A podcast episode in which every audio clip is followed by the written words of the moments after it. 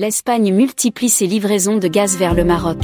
L'Espagne a considérablement augmenté ses livraisons vers le Maroc. L'opération se fait via le gazoduc Maghreb Europe qui relie les deux pays via Tarifa, Cadix. Celui-ci, pour rappel, a été réactivé à la fin de juin dernier après plus de six mois d'inactivité. De quoi provoquer la suspicion d'Alger. Selon le journal espagnol Ataleyar, qui cite des sources du ministère espagnol de l'énergie, les exportations de gaz de l'Espagne vers le Maroc, durant le mois de novembre de l'année 2022, ont été multipliées par plus du tiers par rapport à la moyenne. Au total, l'on parle d'une augmentation de l'ordre de 344%. Bien entendu, le transport se fait entièrement par le GME que l'Algérie a décidé d'abandonner pour des considérations politiques. Selon le gouvernement espagnol, les opérations consistent à transporter du gaz non liquéfié jusqu'aux usines de Tarifa, en vue de sa transformation et de son transport ultérieur par le gazoduc.